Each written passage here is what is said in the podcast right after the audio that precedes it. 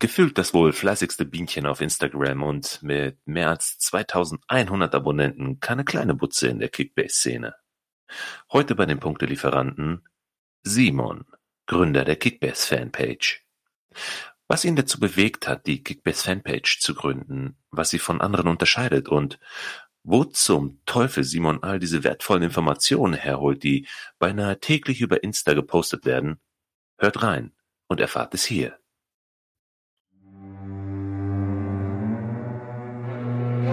Punktelieferanten, der Kickbase-Podcast von Managern für Manager. Mit mir, eurem Host, Melo.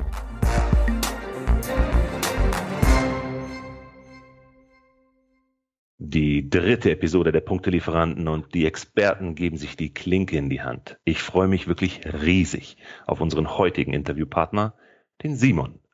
Hi Simon.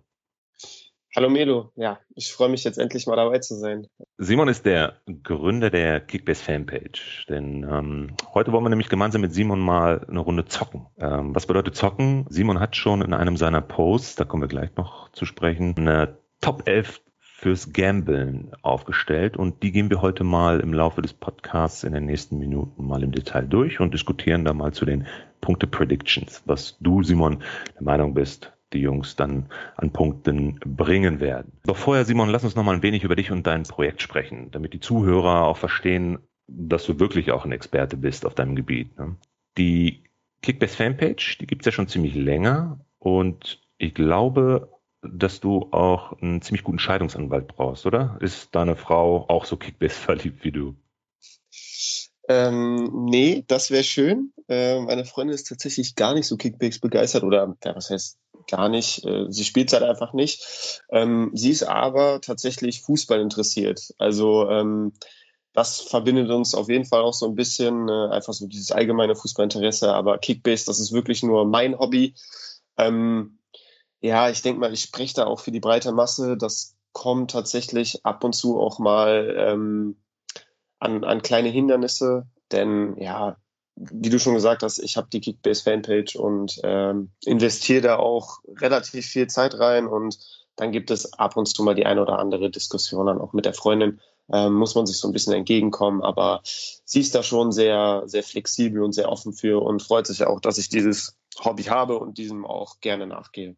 Ja, dann mal ganz liebe Grüße an deine Freundin. Also sparst du dir schon mal die Kohle für den Scheidungsanwalt. Genau. Also du hast es ja auch gerade schon erwähnt. Also da geht ja echt eine ganze Menge Zeit flöten. Ähm, was hast du dir dabei gedacht? Also es ist wahrscheinlich nicht nur deine Freundin, die das gefragt hat bis jetzt, sondern äh, du bist ja sehr viel auch über Instagram unterwegs. Ist das dein Hauptkanal? Ja, genau. Also ich bin aktuell nur auf Instagram unterwegs, habe mich da am Anfang so ein bisschen drauf versteift, ähm, da wirklich nur über Instagram Content zu bieten.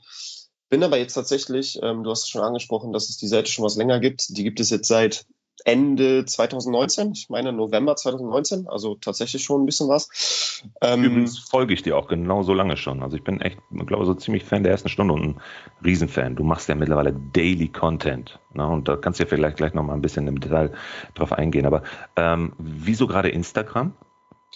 Ja, also durch, durch meine privaten Profile, beziehungsweise durch mein durch mein eines privates Profil in Anführungszeichen, ähm, bin ich einfach großer Fan dieser, dieser App ähm, und, und habe da halt immer gerne viel Zeit verbracht auch. Ähm, wahrscheinlich sogar zu viel, aber da spreche ich auch wahrscheinlich für die breite Masse.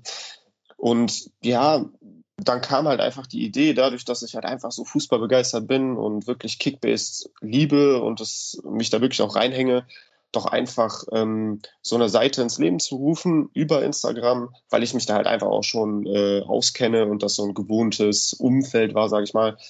Ja, diese Seite ins Leben zu rufen und auch anderen Managern ein bisschen Content und auch hoffentlich Mehrwert bieten zu können. Wo zum Geier holst du dir diese ganzen Informationen her? Hast du da spezielle Quellen? Mm, ja, also das ist schon breit gefächert, muss ich sagen. Also zum einen natürlich ähm, Liga Insider. Ich denke mal, das ist im Kickbase Manager ein Begriff. Da treibt sich jeder rum, der, der das Spiel auf jeden Fall ernst nimmt. Ähm, natürlich bin ich da unterwegs und versuche da irgendwie meine Informationen zu bekommen. Bin aber tatsächlich auch viel auf ähm, auf Seiten äh, auf Instagram unterwegs und auch allgemein im, im Internet, auch in vielen Foren, speziell dann auch in kleineren Fanforen, um dann da auch irgendwie frühzeitig an Informationen zu gelangen oder auch Gerüchte aufschnappen zu können, die dann irgendwie kursieren. Ja, Kicker, Sky, alles. Also ich sitze dann teilweise auch donnerstags ähm, vom, vom Fernseher, wenn ich die Zeit habe und gucke mir die Pressekonferenzen an vom Spieltag und ähm, ja, versucht da echt aus, aus allen Richtungen ähm, so viel wie möglich aufzuschnappen und das dann ähm, ja hoffentlich schnell genug und auch ähm, äh, ja transparent genug äh, an die an die Mitmanager zu verteilen über die über die Fanpage. Ja, deine Fanbase wiederum, die dankt es dir, denn du hast ja glaube ich mittlerweile über 2100 Follower bei Instagram. Das ist so für einen Kickbase-Influencer, glaube ich, die höchste Abonnentenzahl, soweit ich das verfolgt habe. Es gibt ja noch weitere Seiten, weitere Pages oder wie auch immer man das nennen möchte, aber ich glaube, da bist du mit großem Abstand, zumindest bei Insta, ähm, führend, was auch den, den, den, ich sag mal, Inhalt, den Content angeht. Ja, ähm, das, das stimmt. Also ich muss sagen, ich verfolge andere Seiten jetzt nicht so intensiv, weil das hat jetzt weniger damit zu tun, dass ich die, dass ich die ablehne oder deren Content nicht, nicht gut finde. Ganz im Gegenteil, es gibt viele Seiten auf Instagram, die auch wirklich einen Mehrwert bieten und die super Content liefern. So, aber es hat halt einfach damit zu tun, dass ich so viel Zeit auch in meine eigene Seite reinstecke, dass dafür einfach äh, ja, zu wenig Zeit dann doch übrig bleibt, um auch andere Seiten verfolgen zu können. Zu den Abonnentenzahlen, ja, es sind über 2000 äh, Abonnenten. Ähm, das schwankt immer so ein bisschen, wie das ja so üblich ist. Aber ja, also als ich Ende 2019 mit der Seite angefangen habe, hätte ich niemals gedacht, dass es so schnell geht. Ähm, und äh, ja, es war auch nie mein Bestreben, da irgendwie so viele Follower wie möglich zu, zu haben oder zu generieren, sondern es geht mir einfach nur darum, mein Hobby mit anderen zu teilen und auch einfach in Austausch zu kommen. Also ich will da jetzt auch nicht immer der Experte sein, der alles vorgibt und ähm, nur mein Weg ist richtig, sondern äh, ich bin auch auf Hilfe teilweise mal angewiesen und dann tausche ich mich auch gerne mal über Privatnachrichten oder über, über Kommentare mit den anderen Managern aus und äh, ziehe dann auch einen Mehrwert für mich selber daraus. Wann hast du die meiste Arbeit? Ist das tatsächlich während der Vorbereitung oder eigentlich dann doch eher mittendrin, weil du dann natürlich auch schauen musst, dass die Leute ja, bei der Stange gehalten werden? Also ich, ich glaube, in den, in den etwas mehr als zwei Jahren habe ich da auch jetzt so eine Entwicklung durchgemacht. Ähm, zu Beginn war ich da wirklich, ja, ich würde behaupten, acht Stunden am Tag äh, irgendwie am Handy und habe versucht, äh, Informationen zu sammeln und die dann äh, zu verbreiten über die Seite. Da warst du ähm, aber noch Single, oder? Nee, da war ich auch schon vergeben. Ich bin mit meiner Freundin tatsächlich schon lange zusammen. nee, aber äh, damals war meine Freundin noch äh, Vollzeit ähm, im, im Beruf und ähm, ich war Student und dementsprechend hatte ich auch viel Zeit dann für mich, für mich selber auch zu Hause dann. Und ja, dann konnte ich die Zeit halt nutzen, ähm, wenn die Freundin dann nach Hause kam, wurde das Handy dann auch zur Seite gelegt. Ich finde, das gehört sich auch. Nee, aber jetzt wurde, wurde das Studium immer intensiver und stand immer mehr an. Jetzt dann auch durch die Online-Semester wird einem, finde ich persönlich, noch mal ein bisschen mehr abverlangt. Und dementsprechend musste ich mein, mein Arbeitspensum für diese Fanpage auch ein bisschen ähm, eindämmen und ein bisschen kürzen. Das habe ich versucht, äh, auch über die Story dann den, den Abonnenten ja, transparent zu übermitteln. Ähm, ja, und dementsprechend habe ich jetzt wirklich in dem letzten halben Jahr mich zeitlich ein bisschen mehr zurückgenommen, was den Content angeht, aber ich versuche trotzdem immer noch regelmäßig Content zu liefern.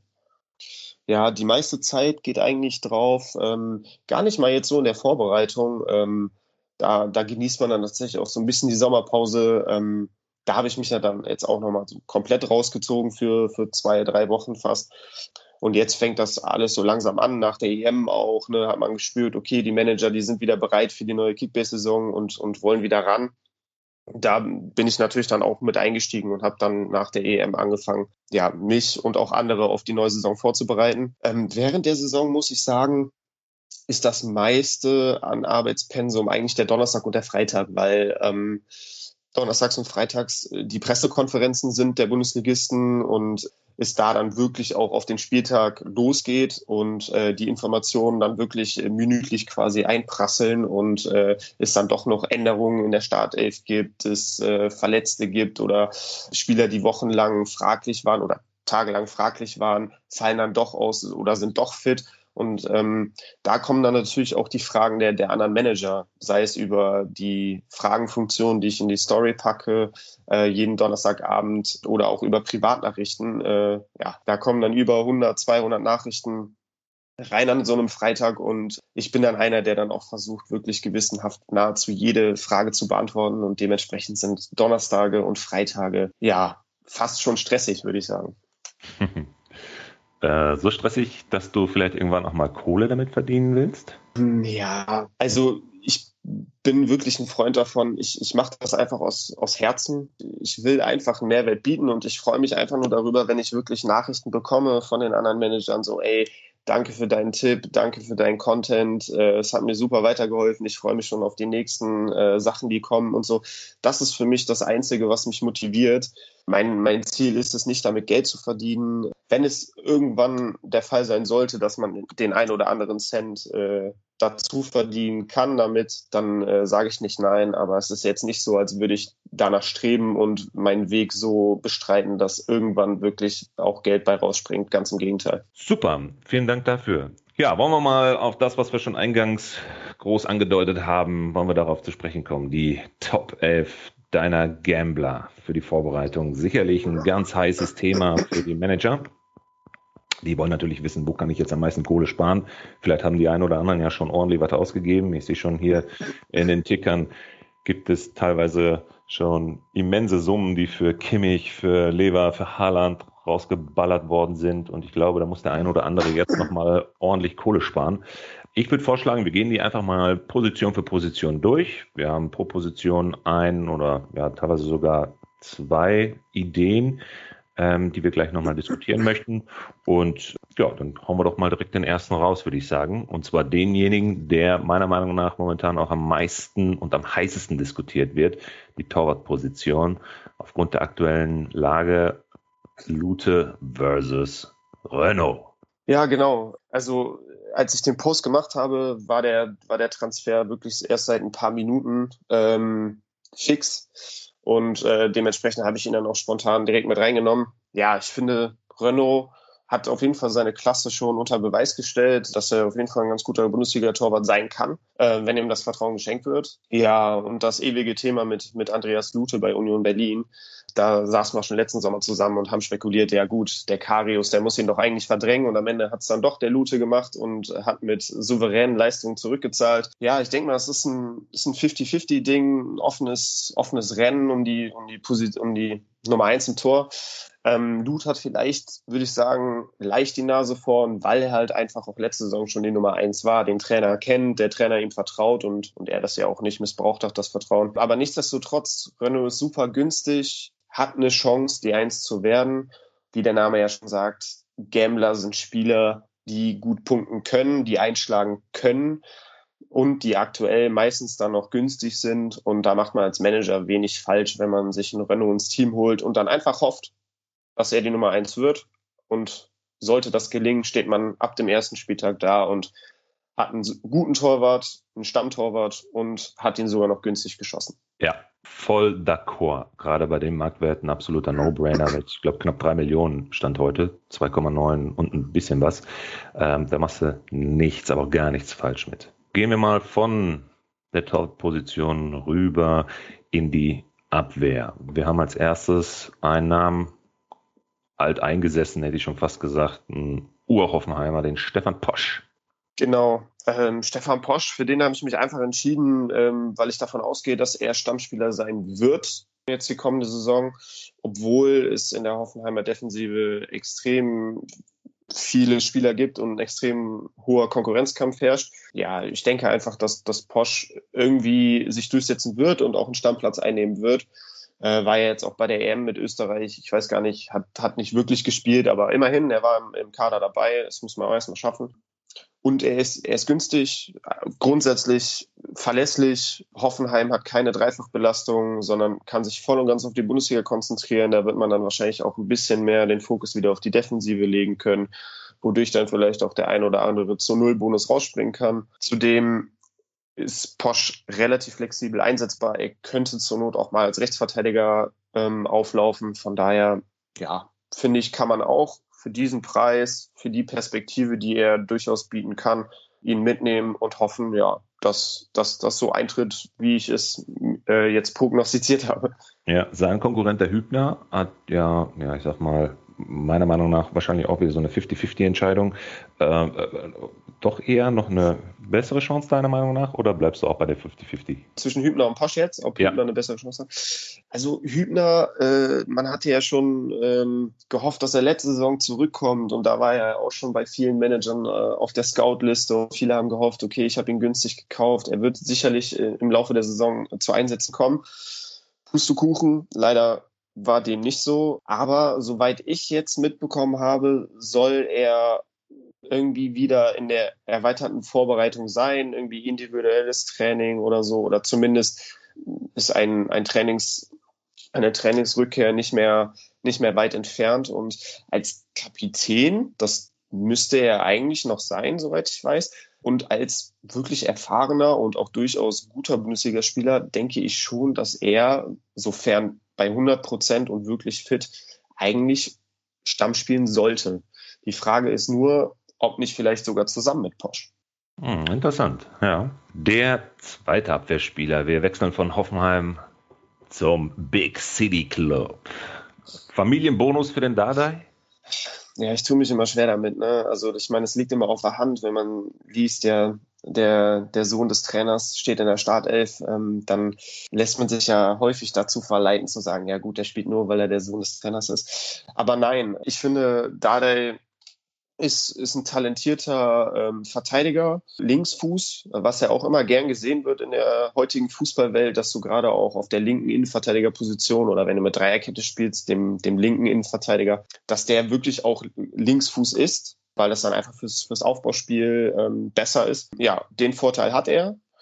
Und ähm, hat er auch letzte Saison schon, schon wirklich solide Leistungen gezeigt, in der schwierigen Phase ja auch, ne, wo die Hertha ja auch äh, bis zum Schluss fast unten drin war und äh, er hat das Vertrauen bekommen, hat es zurückgezahlt und ich denke, dass er zum Saisonstart durchaus auch ähm, als Stammspieler ähm, reinstarten dürfte in diese Saison, denn sein Konkurrent Jordan Torunariga, spielt ja gerade bei Olympia mit der deutschen Nationalmannschaft und äh, kommt erst kurz vor Bundesliga-Start zurück, soweit ich weiß. Ich meine, wenn es bis ins Finale geht, sind es, glaube ich, fünf Tage vor, vor Bundesliga-Start.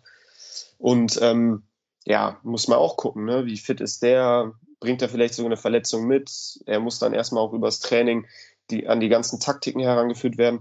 Also ich denke, so ein Dardai könnte für einen Saisonstart durchaus eine Option sein, auch für, für uns Kickbase-Manager. Ja, gerade auch bei 4 Millionen Marktwert, ne, aktuell. Auch da absolut voll deiner Meinung, No-Brainer. Ähm, zumal meiner Meinung nach Hertha diese Saison, glaube ich, gar nicht so zu verachten ist. Bin da ganz zuversichtlich, dass sie zumindest, das ist jetzt einfacher gesagt, als äh, ähm, ja, im Vergleich zu der, zu der letzten Saison, also schlechter kann es ja eigentlich gar nicht werden, zumindest was die Rückrunde angeht. Ähm, aber ich bin recht überzeugt von den Neuzugängen. Eine Diskussion werden wir gleich in der Offensive noch haben. Da gibt es auch ganz lustige, ganz lustige Kommentare.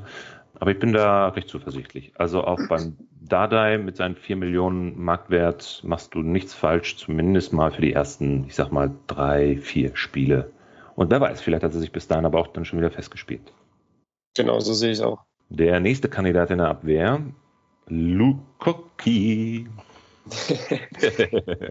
ja, da habe ich so ein bisschen auf, auf das Preis-Leistungs-Verhältnis geachtet. Ähm, also Lukoki ist, ist jetzt nicht der äh, beste Linksverteidiger der Bundesliga und äh, auch nicht der beste Kickbase-Punkter, den es, den es im Spiel gibt. Aber wir haben es letzte Saison bei Mwene gesehen, von Mainz, der auf einmal als 500k-Spieler äh, zum Stammspieler wurde und wirklich dann auch ähm, in der Rückrunde, also speziell in der Rückrunde, dann super Leistungen auch gebracht hat. Ne? Hat sich dann natürlich auch wahrscheinlich so ein bisschen mitreißen lassen, allgemein von der Mainzer Mannschaft, bei der es ja äh, extrem gut lief in der Rückrunde. Ja, und, und warum, warum kann Lukoki nicht in, in seine Fußstapfen treten und nicht nur seine Position vertreten, sondern vielleicht auch seine Punkte ähm, so, so übernehmen, wie es Vene letzte Saison getan hat. Ja. Ähm, Zumal, den hat er da als Konkurrenz auf der Position, den Brosinski, glaube ich, oder? Genau, Brosinski äh, ist ein Konkurrent äh, auf links und äh, wobei der auch rechts spielen kann. Aber da hat Mainz ja den, den Wittmer geholt, der ja. sollte da eigentlich gesetzt sein. Nee, also die, die Konkurrenzsituation äh, klingt auch vielversprechend, dass sich, dass sich Lukuki da durchsetzen kann und auch wird. Nö, also für den Preis, gerade dann auch für den Anfang, wenn man sich schon dicke Fische an Land gezogen hat und das Geld jetzt knapp ist, sollte man sich einen Lukuki durchaus holen, denn ich gehe davon aus, dass er spielen wird und äh, ja, er macht jetzt wahrscheinlich nicht die 120 Punkte, aber wenn er am, am Ende des Spieltags seine 60, 70 Punkte hat, dann ist das doch für den Anfang schon ganz ordentlich. Ja, top. Damit haben wir die Abwehr abgeschlossen.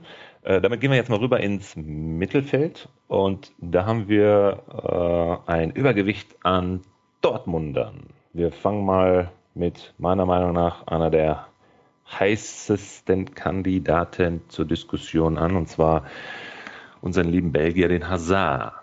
Es kommt gleich noch ein zweiter Belgier. Allerdings beim Hazard meiner Meinung nach momentan sehr diskussionswürdig, alleine auch schon, weil man noch nicht weiß, wie jetzt der ähm, aktuelle Status des Transfers für unseren lieben Holländer Marlen sein soll. Davon hängt, glaube ich, alles ab, wie es mit Hazard auf der Position weitergeht, oder? Ja, genauso sehe ich das auch. Deswegen ähm, ist es für mich auch ein, ein Gambler, weil man wirklich nicht weiß, was man bekommt, wie, wie in Dortmund mit ihm geplant wird. Stand jetzt, sofern ja noch kein, ähm, kein anderer Spieler verpflichtet wurde, scheint es so, als hätte er gute Chancen, die, die Position von, von Sancho, der nach Manchester wechseln wird, ähm, zu bekleiden. Und dementsprechend, ja, wenn, wenn es dazu kommt, dass er wirklich dann ja, weitestgehend gesetzt sein sollte, dann äh, ist ja ein Dortmunder Stammspieler ähm, sehr, sehr wertvoll für uns Kickbase-Manager. Aber wie du schon angesprochen hast, es gibt halt die Gerüchte und die scheinen sich auch immer mehr zu konkretisieren, äh, dass Daniel Mahlen von, von der PSV Eindhoven nach Dortmund wechselt. Ich habe im Hinterkopf, äh, dass das Mahlen eigentlich ja eher zentraler Stürmer ist. Aber er verfügt natürlich über ein enormes Tempo, über sehr, sehr viel Abschlussqualität und dementsprechend könnte er auch durchaus über Außen kommen und dann zusammen mit, mit Haaland ein super Duo bilden. Nichtsdestotrotz, auch wenn es zu, zu offensiven äh, Einkäufen bei Dortmund kommen sollte, finde ich, ist Asa immer eine Option, denn äh, wir alle wissen ja, Dortmund wird Champions League spielen, Dortmund wird im DFB-Pokal hoffentlich oder sehr wahrscheinlich weit kommen und da wird auf jeden Fall auch einiges an Spielzeit für Azar vom Laster fallen, unabhängig davon, wie die Konkurrenzsituation aussieht. 19 Millionen Marktwert, wie viele Punkte werden vom Laster fallen? Ja, das ist natürlich immer schwer zu beurteilen, so eine Punktprognose abzugeben, aber ich bin da einer, der da immer recht mutig auch vorangeht. Also 19 Millionen Marktwert ist, denke ich mal, äh, ein fairer Preis aktuell. Ich würde jetzt auch nicht ähm, Unsummen bezahlen und ihn äh, ziemlich hoch overpayen, aber ich denke mal, wenn sich da so eine in der Preisspanne zwischen 20 und und und ja 24 Millionen oder so, das kann man schon kann man schon ausgeben für ihn, denke ich. Stand jetzt, weil es halt alles noch so ein bisschen im Ungewissen ist. Punkteprognose würde ich sagen, dass er auf jeden Fall die, die 3000 knacken wird ich rechne da jetzt mal so mit zwischen 3300, 3500 Punkten, könnte ich mir durchaus vorstellen. Da bist du aber sehr optimistisch. Da bin ich mal gespannt. Zumal er, glaube ich, in der letzten Saison, ja gut, der hat jetzt bei irgendwie 16 Einsätze gehabt, äh, knapp über 1000 Punkte gemacht hat. Ja, letzte Saison war, war wirklich eine, eine schwere Saison für ihn, weil er auch wirklich nie bei 100 Prozent war, viel verletzt und äh, ja, sich einfach nicht in die Mannschaft spielen konnte, wenn er dann halbwegs fit war. Aber ich denke mal, die, bei der EM hat er gezeigt, dass er, wenn er fit ist, wirklich ähm, ein sehr guter Spieler ist und auch weiß, worauf es ankommt. Und ich denke mal, den Schwung wird er mitnehmen und wird auf seine Spielzeit kommen. Kommen wir zu seinem Landsmann, den du auch mit in die Top Gambler 11 genommen hast, den Kollegen Axel Witzel. Genau, Axel Witzel, genauso wie Azar natürlich auch ähm, bei der EM für die Belgier gespielt. Für mich kam die Nominierung ein bisschen überraschend, weil er tatsächlich ähm, eigentlich die komplette letzte Saison verletzungsbedingt äh, ausgefallen ist beim BVB und die Belgier dann aber doch gesagt haben, obwohl er noch nicht äh, im Training war und die, die Verletzung noch nicht vollständig auskuriert war, haben sie gesagt, wir würden ihn gerne mit zur EM nehmen. Wir glauben daran, dass er rechtzeitig fit wird und so kam es ja auch. Er kam, glaube ich, dann im zweiten Gruppenspiel oder im dritten Gruppenspiel dann, dann zum Einsatz war dann auch im zentralen Mittelfeld neben Juri Tielemans dann auch gesetzt und hat es super gemacht. Also ich finde, er hat bei der EM so gespielt, als, als wäre er nie weg gewesen. Ähm, er hat totale Fitness ausgestrahlt, totale Ruhe am Ball, was, wie man es ja von ihm gewohnt ist. Und ähm, ja, Ich denke mal, er ist, er ist, er ist fitter denn je. Sollte jetzt die, die, die Vorbereitung voll mitmachen können bei Dortmund und ähm, wird da auch, äh, soweit würde ich gehen, ähm, durchaus auch als gesetzter Spieler in die Saison starten. Denn äh, die Konkurrenzsituation bei Dortmund im Mittelfeld ist sehr hoch. Emre Can, ja, genau. Jude Bellingham, Moda Hut hat es letzte Saison super gemacht. Also da gibt es extrem viele, die Thomas Delaney auch eine gute EM gespielt. Da gibt es extrem viele, die auf der Position äh, Ansprüche erheben. Aber wie es so oft ist, als Trainer, man steht immer auf die erfahrenen alten Haudegen, die, die wissen, wie es läuft. Und äh, deswegen denke ich, wird für Rose auch kein Weg an Witze vorbeiführen, denn die Qualitäten sind bekannt, er bringt die Erfahrung mit, er kennt den Verein, er kennt die Liga und er sollte da, denke ich mal, auf jeden Fall. Du sprachst gerade noch die Situation im Mittelfeld an. Die Konkurrenz dort ist natürlich äh, schon recht, die Konkurrenzdichte dort ist natürlich schon recht hoch. Jetzt wird ja durch das Gerücht mit Halstenberg natürlich noch etwas Feuer äh, ins Öl gegossen. Und zwar wird ja dann sicherlich der Guerrero mit ins Mittelfeld rücken. Wie sieht die Konkurrenzsituation dann aus? Ja, das macht es natürlich dann nochmal um einiges komplizierter, gerade auch für uns Manager. Aber ich denke, dass das unabhängig von einem Heizenberg-Transfer Guerrero grundsätzlich äh, immer gesetzt sein wird und auch sollte. Ich plane eher damit, dass, dass ein Heizenberg dann auch viel rotieren wird, dann mal als Linksverteidiger eingesetzt wird. Dann würde Guerrero wahrscheinlich im zentralen Mittelfeld spielen ähm, oder als linker Mittelfeldspieler. Oder wenn Dortmund dann mit einer Dreierkette spielt hinten, dass dann Heizenberg den linken ähm, Innenverteidiger spielen wird und Guerrero dann wahrscheinlich als linker Schienenspieler fungieren wird. Nee, also es macht es auf jeden Fall ungemütlich für uns Manager und auch wirklich äh, komplizierter ähm, vorherzusagen, wie es denn wirklich ähm, äh, kommen sollte oder wird. Aber ich denke, dass das ein Guerrero, der ist äh, unverzichtbar, der, der wird da auf jeden Fall immer spielen. Damit machst du das Thema Gamble natürlich wirklich zur, zur Paradedisziplin hier. Ne? Also das, das sehe ich schon. Da hast du vollkommen richtig aufgestellt. Der dritte bei den Dortmundern, da habe ich mich tatsächlich gefragt, hat er da wirklich richtig aufgestellt oder hat er sich da nur vertippt? Julian Brandt, wie zum Geier kommst du denn auf den? Ja, also für mich gehört zu einer Definition eines wirklichen Gamblers auch immer die, ähm, die Vergangenheit. Und äh, Julian Brandt hat es in Leverkusen äh, häufig gezeigt und auch in seiner äh, ersten Saison bei Dortmund des Öfteren gezeigt, dass er ein richtig, richtig guter Kicker ist. Deshalb habe ich ihn noch mit in meine, meine Gambler-Elf genommen, denn irgendwann muss ja dieses Potenzial auch mal wieder aufblitzen. Das, jetzt sind wir gerade in der Saisonvorbereitung. Er stand eigentlich schon ziemlich sicher vor einem Abgang. Ne? Da kursierten ja Gerüchte irgendwie, dass, dass er sich schon mit Lazio Rom einig sein soll und weiß nicht was. Und dann kamen auf einmal Rose und auch ähm, Watzke um die Ecke, beziehungsweise Zorg allgemein, also die Führungsetage von Borussia Dortmund, und haben gesagt, nee, wir würden Julian Brandt sehr, sehr gerne nochmal eine Chance geben, sich zu beweisen. Und ja, das habe ich als Gelegenheit genutzt, ihn mit in meine Top 11 zu nehmen, denn wenn er seine Chance jetzt endlich mal nutzen sollte, wenn er sie bekommt, dann ist er auf jeden Fall ein Top-Gambler und ein Top-Kickbase-Spieler und kann uns ordentlich Punkte liefern. Und dementsprechend habe ich ihn mit in die Elf genommen. Da bin ich wirklich mal gespannt. Das ist so eine der Positionen, wo ich sagen würde, hu, da bin ich mir aber nicht ganz so sicher. Aber gut, gambeln. 14 Millionen. Also wer noch Kohle übrig hat, bitte knallt rein. Ähm, zwei weitere im Mittelfeld haben wir noch. Bei dem einen musste ich tatsächlich echt mal googeln. Also äh, Ljubicic. Ich hoffe, ich habe das richtig ausgesprochen.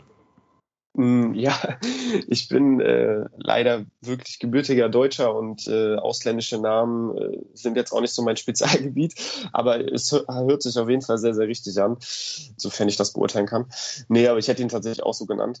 Ja, Ljubicic ähm, kommt ablösefrei aus Österreich. Ich habe mich ein bisschen intensiver mit, mit ihm beschäftigt, denn äh, mein Herzensverein, der SV Werder Bremen, äh, wurde tatsächlich auch mit ihm in Verbindung gesetzt äh, bezüglich eines Transfers. Der hat sich dann aber äh, zerschlagen, äh, als wir dann ja bekanntlicherweise in die zweite Liga abgestiegen sind und äh, er möchte natürlich erstklassig spielen und hat sich dementsprechend für meine Heimatstadt Köln entschieden. Von daher bleibt er so ein bisschen in meinem Umfeld. Kommt ähm, aus Wien, oder? Genau, kommt aus Wien. Mhm. Hat Sechser mhm. gespielt, oder? Genau, Sechser, Austria Wien meine ich, Sechser, genau. Und Rapid, ähm, Rapid Wien. Stimmt, du hast recht, Rapid Wien. Ähm, ja, ist so ein, ist so ein Box-to-Box-Spieler, sehr zweikampfstark, hat aber auch gerne den Ball am Fuß. Also ähm, verteilt gerne die Bälle, ist läuferisch extrem stark, aber das ja, wird ja von dem Sechser heutzutage auch äh, verlangt. Nee, also ich denke mal, da hat sich der, der FC ein gutes, gutes Talent, eine gute, eine gute Alternative an Land gezogen und ähm, auch für uns Kickbase-Manager dürfte er gerade für den Saisonstart durchaus attraktiv sein, denn ich gehe schwer davon aus, dass er als Stammspieler auch in die Saison starten wird. Und ähm, ja, ist günstig, hat Entwicklungspotenzial, hat gerne den Ball am Fuß, kann Bälle verteilen. Dementsprechend sollten da dann auch immer plus, plus zwei, plus drei, plus eins Punkte im Live-Matchday ähm, runterprasseln. Und ja, ich denke mal, damit kann man kann man nichts falsch machen. Mega interessant, muss ich ganz ehrlich sagen. Also das ist, glaube ich, ein ganz, ganz spannendes Thema. Äh, ich schaue mal eben, Marktwert, glaube ich, irgendwie knapp 1,5 Millionen. Ne? Genau, ja, der ist ja. Äh, aktuell echt noch super günstig. Also äh, da, da kann man durchaus zuschlagen. Cool. Der letzte im Mittelfeld im Bunde. Tesche. Robert Tesche. Äh, ja, eigentlich auch schon. Spielt er noch? genau, ein alter Hase, äh, der es jetzt echt nochmal auf, auf, auf seine, seine alten Tage geschafft hat, äh, mit Bochum in die erste Liga aufzusteigen. Ja, ist, ist gesetzt im Mittelfeld, äh, hat wirklich in der ähm, vergangenen Rückrunde, ähm, da wo es ja dann auch um den Aufstieg ging für Bochum, ähm, extreme Torgefahr bewiesen. Da äh, haben sich auch die ganzen Bochum-Fans und auch seine Mitspieler extrem gewundert, warum er auf einmal so torgefällig ist als zentraler Mittelfeldspieler. Aber nimmt man gerne mit. Wenn, wenn er sich jetzt auch in der ersten Liga durchaus mal in den Strafraum traut, dann äh, springt vielleicht auch das eine ein oder andere Tor bei rum, was, was für uns Kickbase-Manager natürlich gern gesehen ist. Nee, aber den habe ich einfach mit reingenommen, ähm, weil es mir wichtig ist, auch, auch wirklich Säulen von Aufsteigern auch ein bisschen uns Kickbase-Managern nahe zu bringen. Denn die, die spielen ihren Stiefel runter, die sind gesetzt, da ist wenig, äh, wenig Aufregung dabei, wenig ähm, Rotation dabei. Und dementsprechend ist es halt einfach ein grundsolider Kickbase-Spieler. Der sollte, denke ich mal, dann am Ende der Saison auf seinen 70er Average kommen, ungefähr, gehe ich mal von aus. Ja, wie gesagt, Gambeln lohnt sich. Vielleicht springt er eine Punkte-Explosion raus, wie letzte Saison bei, bei Amos Pieper oder Stefan Ortega. Das wäre natürlich das i-Tüpfelchen. Aber wenn es nur halb so gut ist, dann ist der, denke ich mal, auch ein ziemlich guter Lückenfüller und ein guter Startspieler für den Anfang. So, damit haben wir das Mittelfeld abgeschlossen. Äh, dann haben wir noch zwei offensive Positionen, zwei Namen, die hier noch auf der Liste stehen. Wir beginnen mal mit dem äh, Neuzugang vom FC Sochaux aus der Ligue 2. Äh, Brian Lasme Genau, also ich muss ehrlicherweise zugeben, so viel weiß ich über ihn bislang noch nicht, denn ich denke mal, mir nimmt es keiner übel, aber die Ligue 2 verfolge ich jetzt nicht so intensiv. Nee, aber er ist ein extrem schneller, großgewachsener, bulliger Außenstürmer, was aufgrund seiner körperlichen Voraussetzungen gar nicht so typisch ist, dass er über die Außen kommt, denn man würde ihn eher im Sturmzentrum verorten, ähm, weil er halt einfach so groß gewachsen ist und, und so muskulös ist. Ja, aber ich denke, dass, dass das ein Spieler ist, der, der Bielefeld auch so ein bisschen gefehlt hat, so auch ein bisschen diese, dieses Robuste über Außen, ähm, weil sie ja auch extrem viel über Außen gespielt haben und er dadurch durch seine Körperstatur auch sehr, sehr durchsetzungsstark wirkt. Ich denke mal, Bielefeld hat etwas mehr als eine Million für ihn ausgegeben, was für Bielefelder Verhältnisse extrem viel ist. Und ähm, er hat auch direkt die Rückennummer 10 bekommen. Da will ich jetzt nicht zu viel rein interpretieren, aber ich gehe schon davon aus, dass Bielefeld sich erhofft, dass er eine tragende Rolle einnehmen wird. Und ich denke mal auch, dass, dass Lassme selber mit dem, mit dem Anspruch äh, nach Bielefeld gekommen ist, auch als Stammspieler ähm, zu spielen ja, ich denke mal, das wird, wird interessant zu sehen äh, sein, wie, wie er da auch zusammen dann mit, mit, mit Klos oder mit, mit Yannis Serra funktioniert. Für den Preis, den er aktuell hat, finde ich, kann man auch wenig falsch machen. Ähm, einfach mal mitnehmen, hoffen, dass er seine, ja, weiß ich nicht, fünf, sechs Tore macht in der Saison und seine drei, vier Assists. Dann ähm, kann man ihn durchaus auch mal, wenn es hart auf hart kommt, auch während der Saison mal als Lückenfüller aufstellen und man muss nicht Angst haben, dass das total in die Hose geht. Ich habe ihn tatsächlich geschossen heute Morgen. Ich würde ihn tatsächlich auch ähm, mir sofort zulegen. Ähm, meine Haupt-Kickbase-Liga mit meinen Jungs, die fängt jetzt erst am kommenden Wochenende an. Und ja, ich habe ihn, ich, ich habe ihn auf, auf der Liste und wenn er auf den Markt kommt und ich noch irgendwie Platz frei habe und den einen oder anderen Kickbase-Euro zur Verfügung habe, dann werde ich ihn mir auch zulegen. So, bei dem letzten Namen, da bin ich mal gespannt, ob du den auch zulegen würdest. Denn ich glaube, 90 Prozent aller Kommentare bei Liga Insider oder wo auch immer man dann mal schaut, in einschlägigen Foren, der geilste Kommentar, den ich gelesen habe, wer Selke kauft, hat die Kontrolle über sein Leben verloren.